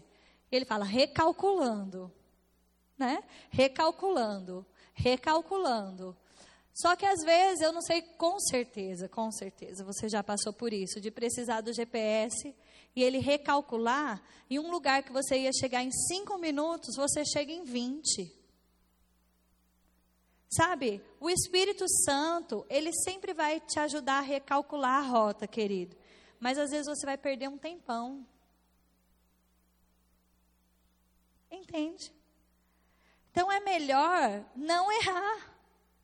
E é por isso que a gente precisa daquela confissão. Vamos fazer ela de novo? Fala, Senhor, obrigada pelo teu Espírito, porque eu te conheço, porque eu conheço a sua voz e eu estou pronto para te obedecer prontamente. Se você não tem certeza, você não vai fazer em fé. Se você não vai fazer em fé, você vai errar a rota. E um pequeno desarranjo na rota te leva para outro destino. Um avião, quando ele, ele calcula a rota dele, né, se ele errar, ele vai pousar em outro lugar. Entende? E tem muita gente forçando a barra, agindo sem ter certeza e parando em outro lugar e dizendo: Mas não era aqui, Deus, que eu queria chegar. Está entendendo? Ou diz: Senhor, o Senhor prometeu, e eu estou um tempão tentando chegar nesse lugar, mas eu não estou chegando. Mas é porque toda hora tem que recalcular, recalcular, recalcular. Entende? Então fala para o seu irmão, na dúvida, não se mexa. Fica parado. Adora ao Senhor. Deixa a direção chegar. Adora ao Senhor. Veja o seu poder, a sua misericórdia, a sua bondade em manifestação. Ele é bom. O maior interessado, querido, que eu cumpra o meu destino, que você cumpra o seu destino, é Deus que nos criou. Ele nos criou com um propósito. Ele nos criou com um destino. Ele é o maior interessado. Amém. Exalte ao Senhor, encha os seus lábios de louvor e adoração. Deixe que Ele mostre para você os seus inimigos sendo desbaratados. Amém. Lembre-se que o Senhor é bom e que a sua misericórdia dura para sempre. A sua misericórdia se renova todas as manhãs. A sua misericórdia é o motivo de nós não sermos consumidos. A sua misericórdia é o que nos resgatou. Ele é o maior interessado que eu e você sejamos bem-sucedidos. Confia no seu piloto. Amém. Confia no piloto. O cara é bom. Ele sabe te colocar no lugar certo. Entende? Ainda que às vezes você passe por algumas turbulências, sabe? Fica tranquilo. Se você conseguir descansar, sabe, no Senhor, você vai chegar no lugar certo. Agora, se você ficar apavorado, pode ser que você não chegue. E aí, eu vou te dizer, a culpa não vai ser de Deus. Guarde o seu coração com gratidão, com louvor, e você vai sempre ver a manifestação do poder de Deus. Amém? Só mais uma vez para você não se esquecer mais. Tudo que você não faz em fé é pecado. Então, se você não tem certeza, não faça. Às vezes as pessoas estão te pressionando. Você precisa fazer alguma coisa, ó, faça alguma coisa, faça alguma coisa. Você pode dizer, eu estou fazendo, fique tranquilo. E quando você faz, sai daquele lugar, você fala, obrigada, Senhor, porque o Senhor é bom, porque a sua misericórdia dura para sempre. Eu confio no Senhor, a minha vida está nas suas mãos. Eu não temerei, eu não temerei. Obrigada, Senhor, por direção. Obrigada pelo conselho do teu Espírito. Está comigo? E quando a nota chegar, talvez a nota seja essa. Que as pessoas olhem para você e falem: Isso aí não faz o menor sentido. Como? Vá para a batalha, sem levar armas, mas leve instrumentos, só cantando. Render graças ao Senhor, porque Ele é bom, porque a sua misericórdia dura para sempre. E depois as pessoas vão ver coisas acontecendo na sua vida. Elas vão dizer: Como é que isso aconteceu? Você vai precisar dizer: Eu confiei no Senhor. E Ele é bom. A sua misericórdia dura para sempre. Amém. Eu me lembrei de algo. Um homem que ele passava na frente de uma fazenda. E toda vez ele via, eu devia ter trazido uma tartaruga do Samuel, mas não trouxe. Ó, que eu lembrei agora. Ele viu uma tartaruga na porteira, em cima da porteira. E ele passava, ficava olhando e ia embora. No outro dia, ele passava por aquele caminho de novo, e ele passava, e a abençoada da tartaruga estava em cima da porteira. E ele pensava: Meu Deus, como é que a tartaruga sobe? Tartaruga não sobe, essa não é uma tartaruga ninja, né? Não sobe. Como é que essa tartaruga está aí? E ele ia embora. Isso passou um tempo, até que ele foi um pouco mais cedo. E quando ele chegou, ele viu um senhor tirando a tartaruga do chão e colocando na porteira. Sabe, querido, eu e você podemos ser como essa tartaruga. Tem lugares, querido, que eu e você jamais vamos chegar. Só Deus para te tirar de um lugar e te botar aqui. Quantas coisas Deus fala conosco e você fala, como isso vai acontecer? Querido, confia no Senhor, você é a tartaruga na porteira. Você não tem como subir, mas Ele tem como te pegar e te colocar ali. Tá comigo, querido? Como você demonstra essa confiança? Senhor, eu rendo graças. Pai, eu te rendo graças. Porque o Senhor é bom e a sua misericórdia dura para sempre. Amém? Você quer fazer isso de novo, né? Levanta aí as suas mãos. Faz, Pai, eu te rendo graças, porque o Senhor é bom e a sua misericórdia dura para sempre. A minha vida está nas suas mãos e o Senhor é bom e a tua misericórdia dura para sempre. Amém. Aleluia. Há poder disponível no louvor e na adoração. Amém. Vamos avançar um pouquinho. Uma forma poderosa de louvor, ações de graças. Isso está aqui no, na página 131 do módulo de vocês. Eu vou ler com vocês, amém? Colossenses 4, 2. Nós falamos, quando a gente falou sobre oração da fé, a gente disse que uma forma de a gente mostrar que a gente acreditou, que recebeu, quando pediu, é com ações de graças. Faz parte dos sete passos da oração respondida. Você se lembra disso? Louvor, ações de graça. Nós vamos nos aprofundar um pouquinho mais. Colossenses 4, 2. Está aqui na lateral do módulo. Vocês encontraram? Diz assim: Perseverai na oração, vigiando com ações de graças. Perseverai na oração. O que está dizendo aqui? Regue a sua semente. Não desista. Deus não desistiu. A palavra dele é imutável, infalível.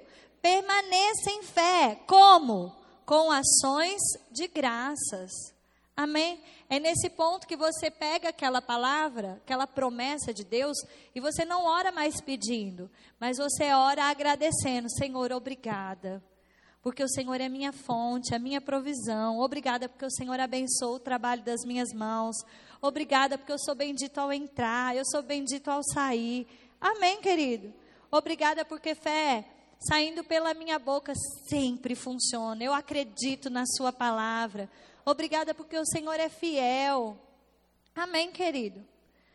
E é como eu falei para você, muitas vezes você vai declarar o versículo exatamente como ele é.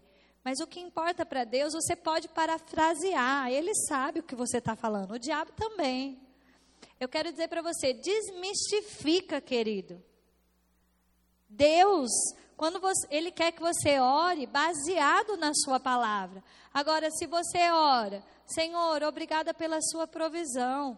E você ora, verdadeiramente, obrigada, Senhor, porque Jesus, sendo rico, se fez pobre para que pela sua pobreza eu enriquecesse. É a mesma coisa. Só que um eu estou orando o versículo literalmente e outro eu estou orando o conceito. Amém? Tá comigo? E tá tudo bem? Tá. Deus sabe o que você está falando. Amém. Agora, quanto mais versículo você souber, melhor para você mesmo. Não é verdade? Porque essa palavra é âncora para nossa alma. Amém? E nós precisamos estar tão cheios da palavra, tão cheios da palavra, como aquela esponja da cozinha, que você lavou ela com água, mas você tinha botado detergente, mesmo você tendo escorrido ela na água, ela está quase seca, mas você aperta, sai espuma. Está comigo? Desde que quando as pressões da vida, as circunstâncias apertarem você, sai a palavra, querido. Amém? Lembre-se da meia-noite. Como o poder está disponível se você mesmo apertado, deixar que louvor e gratidão, ações de graça saiam da sua boca. Amém? Quando o diabo disser para você, não vai funcionar, você diz, já está funcionando. Fé sempre funciona. Fé sempre funciona. A palavra de Deus é infalível, vai passar tudo, mas essa palavra não vai passar. Amém? Vamos lá, Colossenses 2,6, está aqui também. Ora, como recebestes Cristo Jesus, o Senhor, assim andai nele, nele radicados e edificados e confirmados na fé, tal como fostes instruídos, crescendo em ações de graça. Quer crescer espiritualmente? Fé tem uma voz de gratidão. Se você crê que você nasceu de novo, se você crê que você está em Jesus, você vai ter uma voz de gratidão, de ações de graça saindo pela sua boca. Amém? Vamos lá. Tessalonicenses 5,18. Em tudo dai. Aí eu queria que você circulasse o em tudo. Circula aí.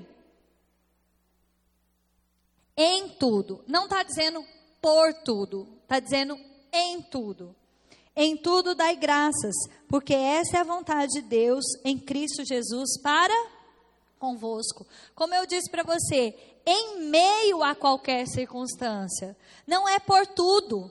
Né? Se você for dar graças porque você está doente, então não, não ore para que você seja curado. Porque se a doença veio de, de Deus, Ele é fiel para completar aquilo que Ele começou. Compra o caixão.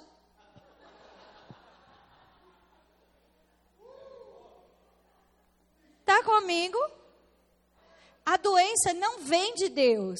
Então eu não dou graças pela doenças, mas eu dou graças em meio à enfermidade, porque eu sei que Ele me curou, eu sei que isso não pode permanecer, eu sei que o diabo está derrotado, e se ele se levanta contra mim, é por um caminho ele vem contra mim, mas é por sete que ele tem que sair da minha presença. Amém, querido? Em, em meio às circunstâncias, eu dou graças. Mas não pela circunstância. Tá entendendo? Aí tem gente que fala: Ah, mas você não entende, Juliana, porque, é, olha, Deus falou tanto comigo quando eu estava com esse problema. Ó, eu nasci de novo quando um parente meu morreu, que eu amava muito, eu estava sofrendo. Ou eu nasci de novo em meio a uma enfermidade. Querido, graças a Deus, Deus nos alcança em qualquer circunstância.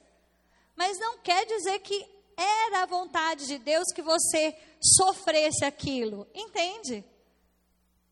O que eu estou falando?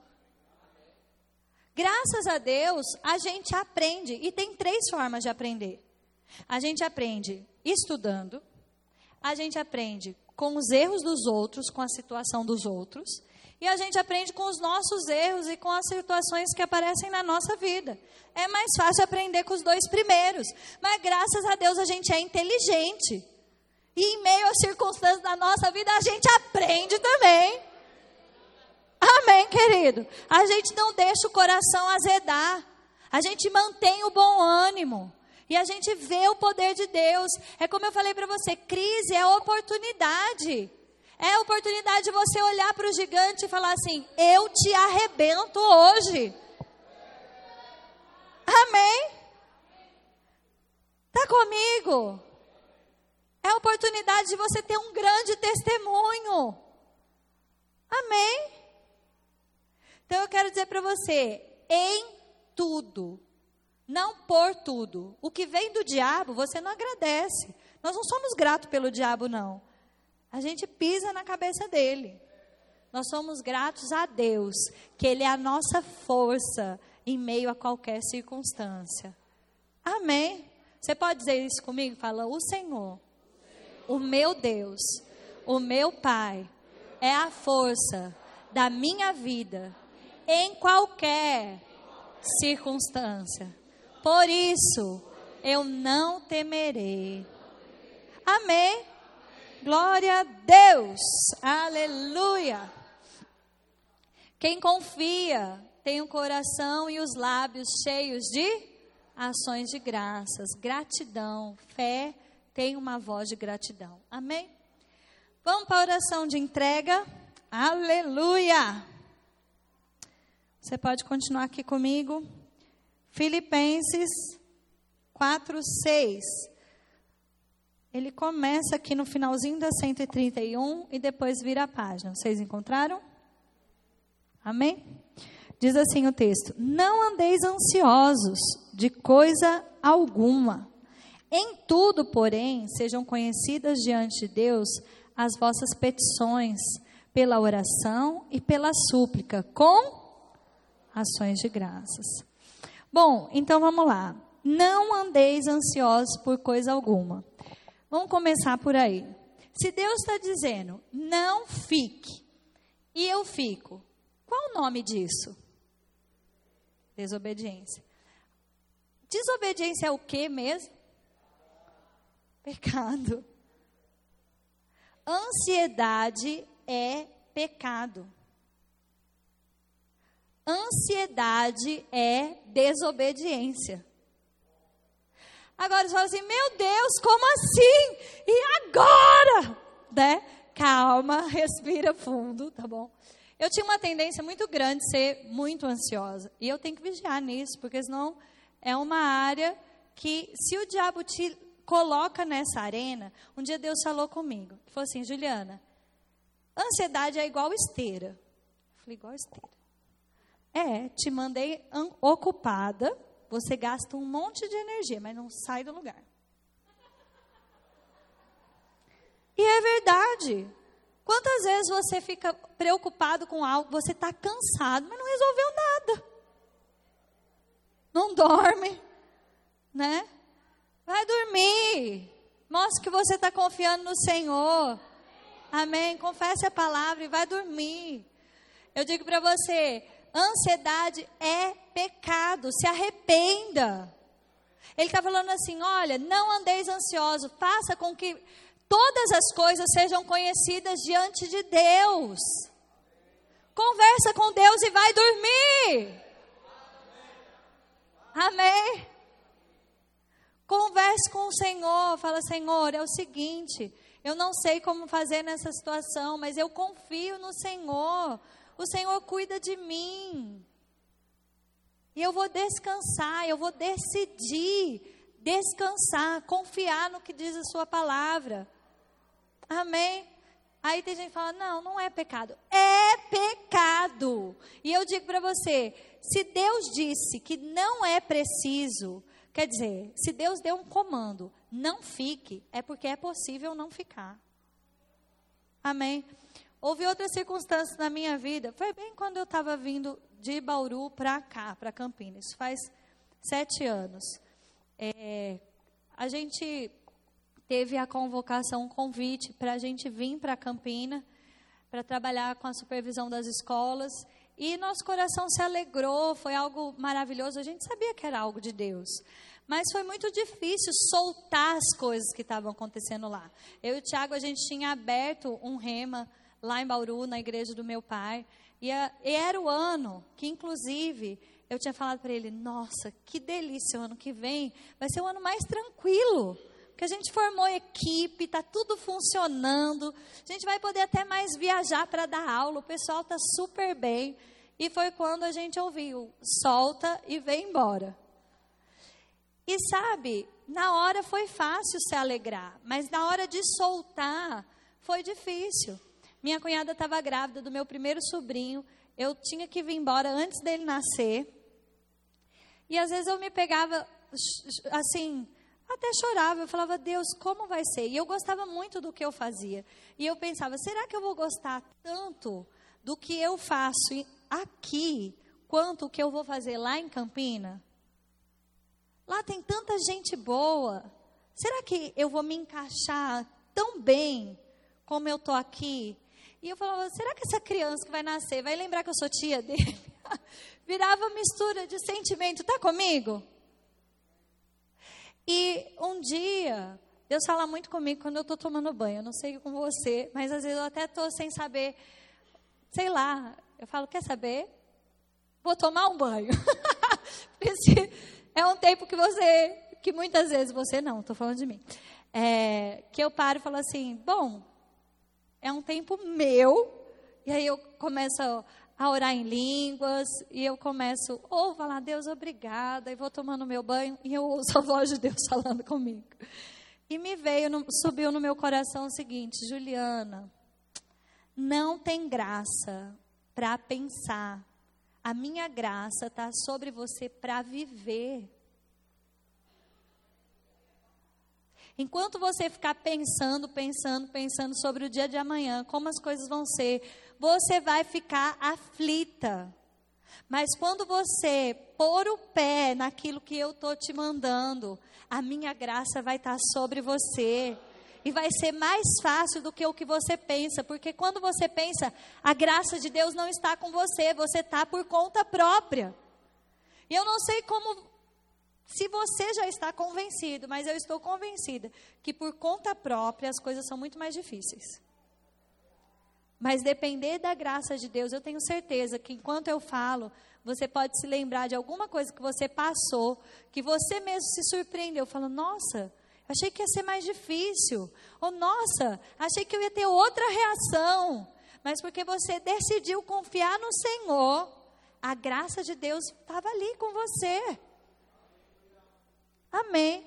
Se Deus disse não fique, é para não ficar. Ele sabe o que está fazendo. Ele quer que você viva hoje. Se você está com a cabeça no amanhã, preocupado, você não está plantando hoje. E se você não plantar hoje, não tem colheita para amanhã. Está comigo? Vamos avançar aqui. Aleluia. Eu quero ler com você esse texto de 1 Pedro. Eu quero que você anote ele no lateral do seu módulo, porque ele não está aí para você. Ele está só o versículo 7. Eu quero ler do 6 ao 8. Aleluia. Fala comigo. Existe graça para viver pela fé, para obedecer a Deus, para viver na palavra, para pensar não tem, não. Amém? Então, vamos lá. Bom, eu vou ter que abrir, me perdoa, porque aqui eu coloquei só os pontos. É, 1 Pedro, abre aí comigo. Você pode ir anotando essas coisas enquanto eu falo, porque é algo extra mesmo que eu estou trazendo para vocês, para completar. Vamos lá.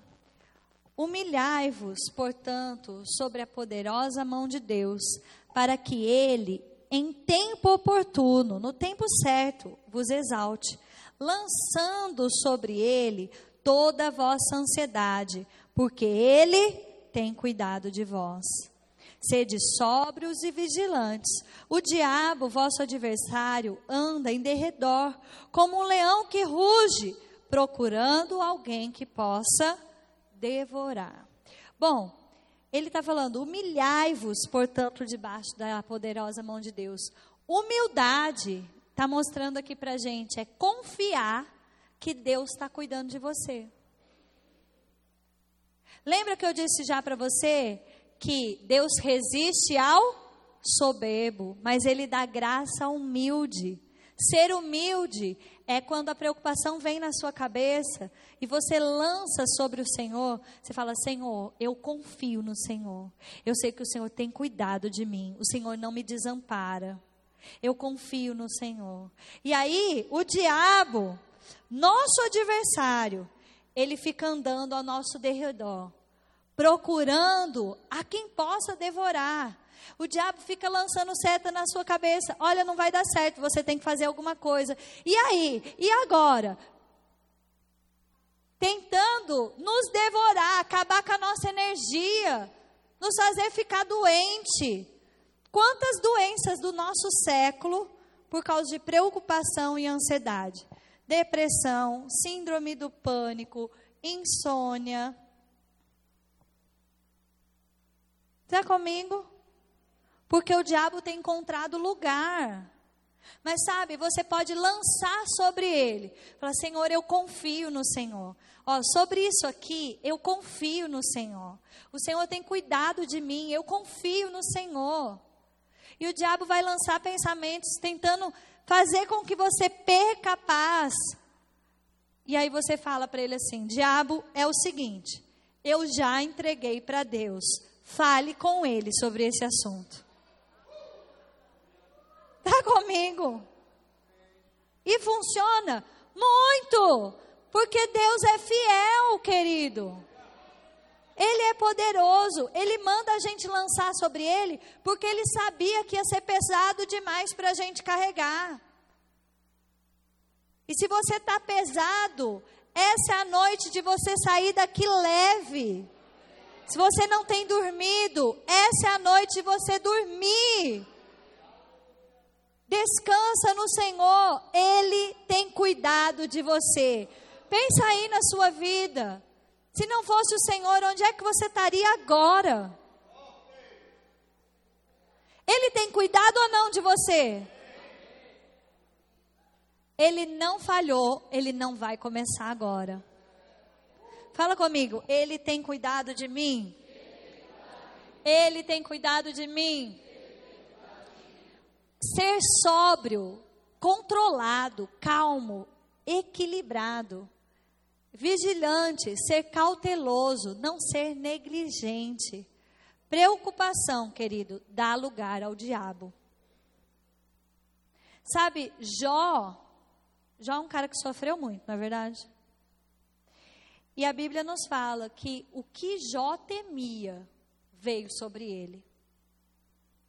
O medo a preocupação. A preocupação não faz a gente ficar com medo? Vamos lá. Faz ou não faz? O medo é acreditar que o diabo vai vencer, gente. Que aquilo que o diabo disse é verdade. Ele diz: Vou te matar, você fica com medo de morrer. Ele diz: Você vai quebrar, você fica com medo de não conseguir pagar as contas. Está comigo? Vou destruir seu casamento. Você fica com medo da sua família ser destruída.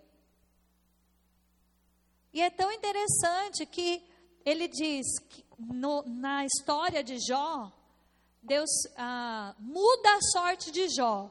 Quando Jó diz: Senhor, eu te conhecia só de ouvir falar. Hoje os meus olhos te veem. Ele começa a entender que Deus é bom. Que Deus não ia trazer destruição para ele, não. E aí Deus muda a sorte dele e restaura tudo o que ele tinha perdido. Eu não sei também o que você perdeu por causa de preocupação e medo até aqui, mas Deus é poderoso para te restaurar. Se humilha diante de Deus, diante dessa mão poderosa. Você fala, Senhor, eu lanço sobre você. Eu me humilho, Senhor. Eu me humilho, eu abro mão de resolver isso nas minhas forças. Sabe, aquilo que é ordinário, aquilo que é habitual a gente faz. A gente não fica esperando a bênção cair no nosso colo. A gente faz a nossa parte, a gente confessa a palavra, desculpa aí. A gente confessa a palavra, mas chega num ponto que é só Deus. Então levanta as suas mãos e fala: Obrigada, Senhor, porque eu fiz a minha parte e o Senhor tem cuidado de mim. A sua, você se garante. Amém. Aleluia! Glória a Deus, lançar sobre o Senhor uma vez por toda. Você não precisa fazer isso todos os dias, mas você vai ter que guardar a sua mente. Como eu falei, o diabo não vai se cansar. Você vai ter que mostrar que você está firme, confiante. Então o pensamento vai vir uma, duas, três, um milhão. E você vai ter que dizer: Ele tem cuidado de mim, está tudo bem. Tudo vai bem. Amém? Você não fica pedindo oração. Você não vai encontrando as pessoas falar, ai, ora por mim, eu estou com um problemão, estou ansioso. Você já entregou. Está comigo? Você não fica expondo e chorando para as pessoas o quanto você está aflito. Porque a palavra de Deus disse: Vinde a mim, vós que estáis cansados e sobrecarregados, e eu vos aliviarei. Tomai sobre vós o meu jugo, que é leve e suave. Se você entregou, ainda que o diabo fica jogando sobre você, ó, tá pesado, você diz, não tá não. Não tá não. O jugo de Jesus é suave e leve. E é como eu disse para você, vão existir momentos que você vai falar e vai parecer que você está mentindo para você. Mas se você perseverar tempo sufici suficiente, aquilo acontece. Resistir ao diabo e ele fugirá de vós. Amém. Salmos 37, 5, na versão amplificada. Eu amo esse texto. Entrega o seu caminho ao Senhor. Lança sobre ele cada um dos teus cuidados, a tua carga. Confia, depende. Mostra-te confiante nele e ele fará o mais acontecer. É como eu estou falando para você, você tem hora que você precisa do mais. Tua mão não alcança, ela vai até aqui, falta um pouquinho mais. Ele fará o mais acontecer. Entrega o teu caminho, se mostra confiante. Como eu disse, você não nega a realidade, mas as pessoas aparecem para você e falam: Você vai fazer o quê? Fala assim: Eu já estou fazendo, fique tranquilo que vai dar tudo certo. Mas você fez o quê? Fique tranquilo, espera que você vai ver. Está chegando a boa notícia. Está comigo? Aí fala, ah, mas me conta o que você está fazendo, porque tem gente que te pressiona, não é verdade? Fala assim, calma, eu vou te contar tudo, mas os seus olhos vão ver primeiro. Porque tem gente, querido, que vai roubar a sua fé. Tá entendendo? Se você falar assim, eu orei, entreguei ao Senhor, ele vai dizer, ah, Aí você fala, ah, digo eu, ele tem cuidado de mim. Mas às vezes, para você evitar o constrangimento e a discussão, vão ter pessoas que vão falar com você e você só precisa sorrir. Ela fala, fale alguma coisa. Eu falo, tá tudo bem. Espere e você vai ver. Ah, mas você já, já tem alguma notícia? Tenho. Uma boa notícia que está chegando. Fale fé, querido. Fé funciona. Lança sobre o Senhor. Ele tem cuidado de vós. Ele fará o mais acontecer. Amém? Como fazer a entrega? Orar. Agradecer pela resposta. Pensar certo, guardar o pensamento. Praticar a palavra, desfrutar do resultado. Amém? É algo bem simples, eu digo para você. Algo bem simples que sempre funciona. Sempre funciona. O desafio maior nisso aqui é manter o pensamento.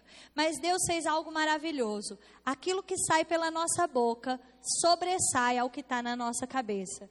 E eu vou te mostrar isso agora. Estou pensando como é que eu, o que eu vou fazer ainda com vocês. Mas vai dar tempo. É, pensa comigo na sobremesa preferida, na sua sobremesa preferida. Pensa aí comigo. Pensou? Ela está bem fresquinha, né? ou não, está na geladeira, né? Pensa aí nessa sobremesa bem gostosa, ela está na sua cabeça, certo? Agora começa a falar comigo: o Senhor é bom, a sua misericórdia dura para sempre, Ele tem cuidado de mim, eu não vou temer, eu não vou temer. Eu descanso no Senhor. Eu confio no seu poder. Eu confio na sua palavra, porque ele é bom. Ele tem cuidado de mim. Tudo vai bem. Tudo vai bem. Obrigada, Senhor, pela tua palavra que traz força para a minha vida, que me garante a vitória. Eu não temerei cadê a sobremesa? Foi embora. A sua boca controla os seus pensamentos. É por isso que eu vou usar, repetir de novo. Crente fraco é crente calado. Porque se você ficar tentando combater um pensamento só com o pensamento, talvez você gaste mais tempo. Mas se aquele pensamento estiver te perturbando e você começa, ele tem cuidado de mim, tudo vai bem. Você vai conduzir os seus pensamentos. Amém. Então, use essa ferramenta maravilhosa. Tem muita gente sofrendo por causa disso. Está até tentando pensar certo, mas fica combatendo um pensamento com outro pensamento, um pensamento com outro pensamento. E passa a noite fazendo isso. Mas conduza os seus pensamentos com a sua boca, que você já está fazendo, manifestando a fé que está no seu coração. Lembra do quão poderosa é a confissão.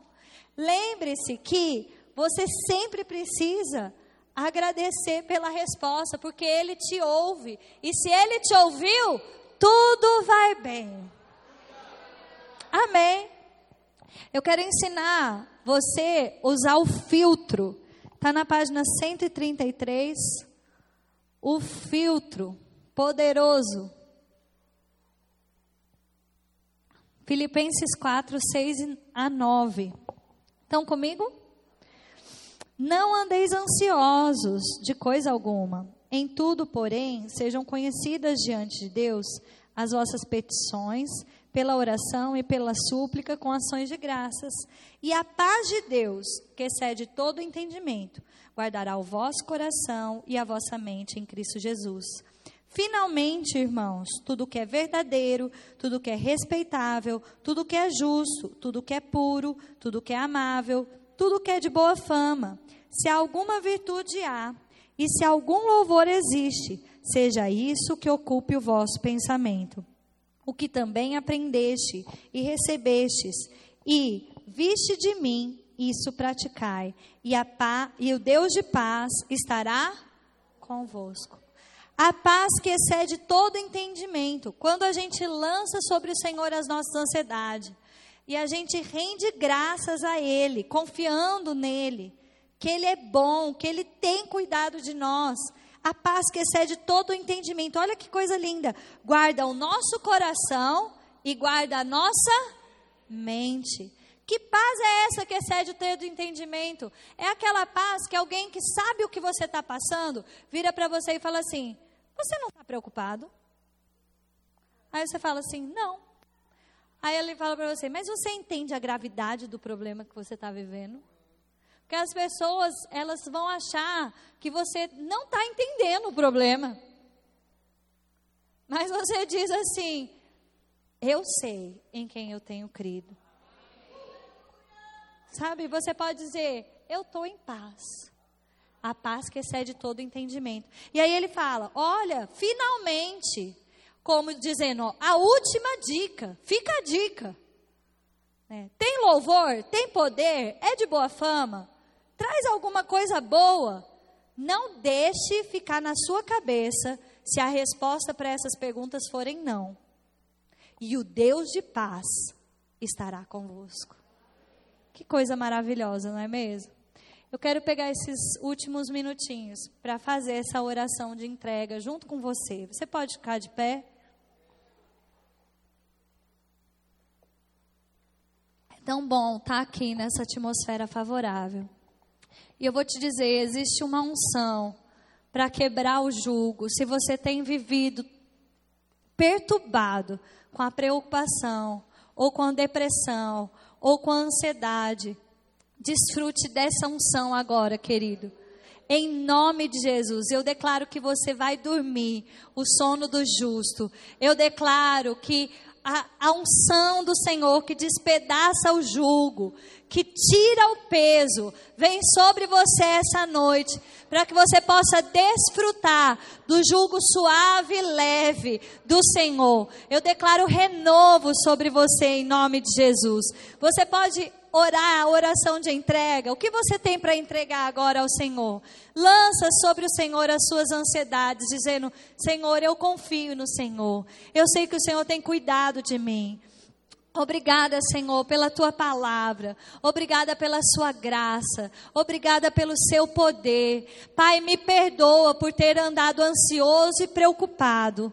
Em nome de Jesus, eu reconheço que eu estava errando.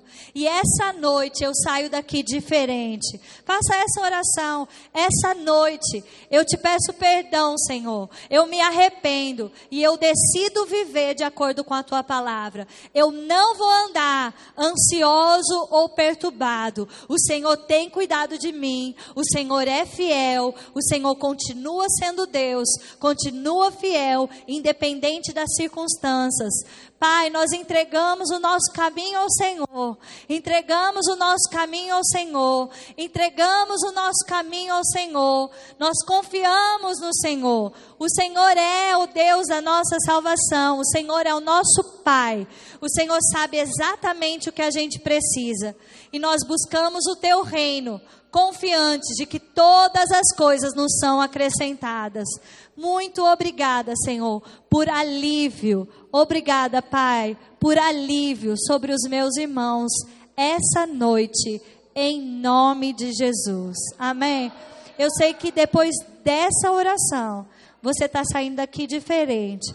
Eu sei que o diabo vai tentar roubar a sua paz, mas você já sabe o que você tem que fazer. E você vai dormir uma noite do justo. Você vai deitar e descansar e acordar revigorado para o dia de amanhã. Amém? Vai na paz, em nome de Jesus.